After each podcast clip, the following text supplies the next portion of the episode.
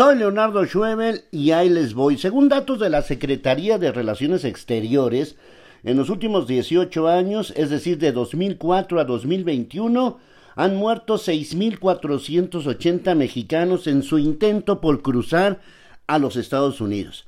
Para darnos una idea, implica un promedio de uno diario, uno diario durante 18 años, uno diario.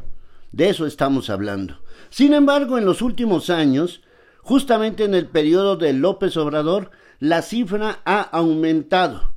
El número de muertos prácticamente es de 1500. Eso significa cerca de 500 al año.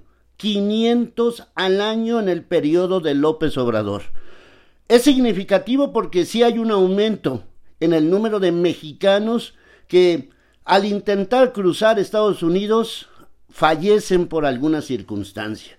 Más allá de que haya otra cifra negra, más allá de que no se reportan todas las muertes, aquí hay un claro ejemplo de que todas las políticas migratorias entre México y Estados Unidos han sido un rotundo fracaso.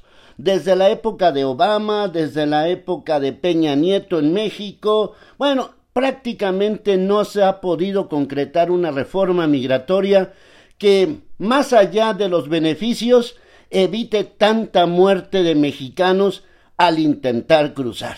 Yo aquí estoy para darles las noticias del momento, para que las comentemos juntos. Soy Leonardo Schwebel y ahí les voy.